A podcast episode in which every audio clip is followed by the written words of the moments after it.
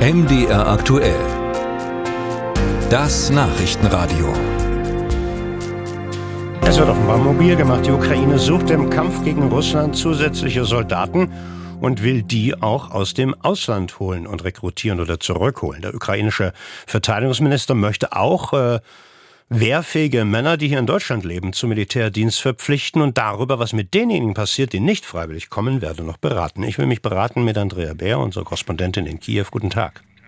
Hallo. Was genau und im Detail hat Kiew da angekündigt?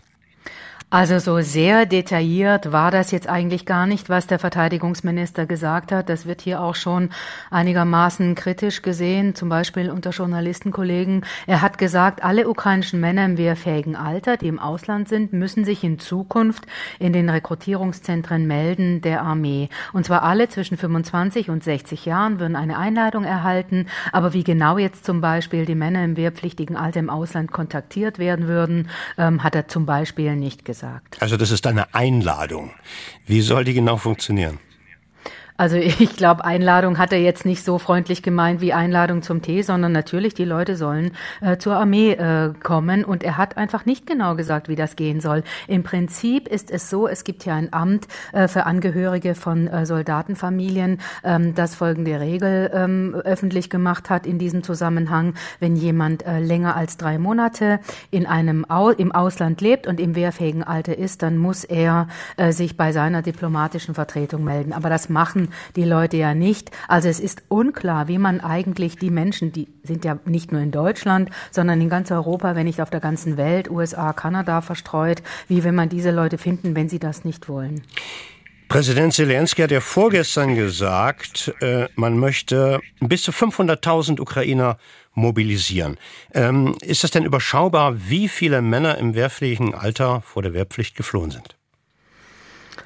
Also ähm, man weiß, wie viele im Prinzip wehrpflichtig wären. Das sind schon eine ganze Reihe von Menschen. Es gibt sehr viele Ausnahmen und es gibt ja auch Männer, die mit Erlaubnis und nicht illegal aus der Ukraine ausgereist sind und im, in Deutschland zum Beispiel. Also nicht jeder ukrainische Mann, den man jetzt äh, trifft, der hat äh, gegen irgendwelche Regeln verstoßen. Es gibt äh, Erlaubnis für manche, dass sie ausreisen dürfen.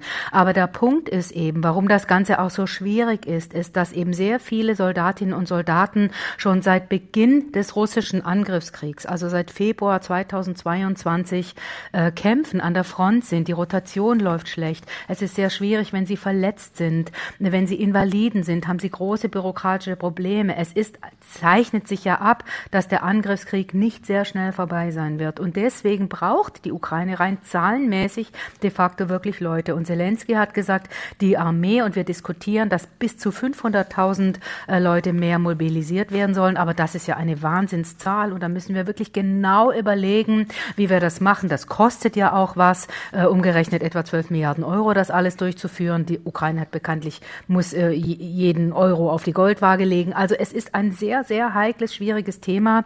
Und ich möchte auch noch einen Punkt sagen. Für die Männer, die im Ausland sind, ist das in Teilen auch gar nicht so leicht. Es ist sehr schambesetzt, dass sie sind oft zerrissen, hin und her gerissen. Denn auf der einen Seite sind sie bei ihren Familien und auf der anderen Seite denken sie, ja, ich, ich drücke mich eigentlich vielleicht. Also das sind gar nicht so einfache Sachen, die im Moment da ablaufen. Äh, eins noch kurz, äh, wurde denn in dieser Ankündigung gesagt, ob es auch Sanktionen geben soll für wehrfähige Männer, die dieser Einladung nicht folgen?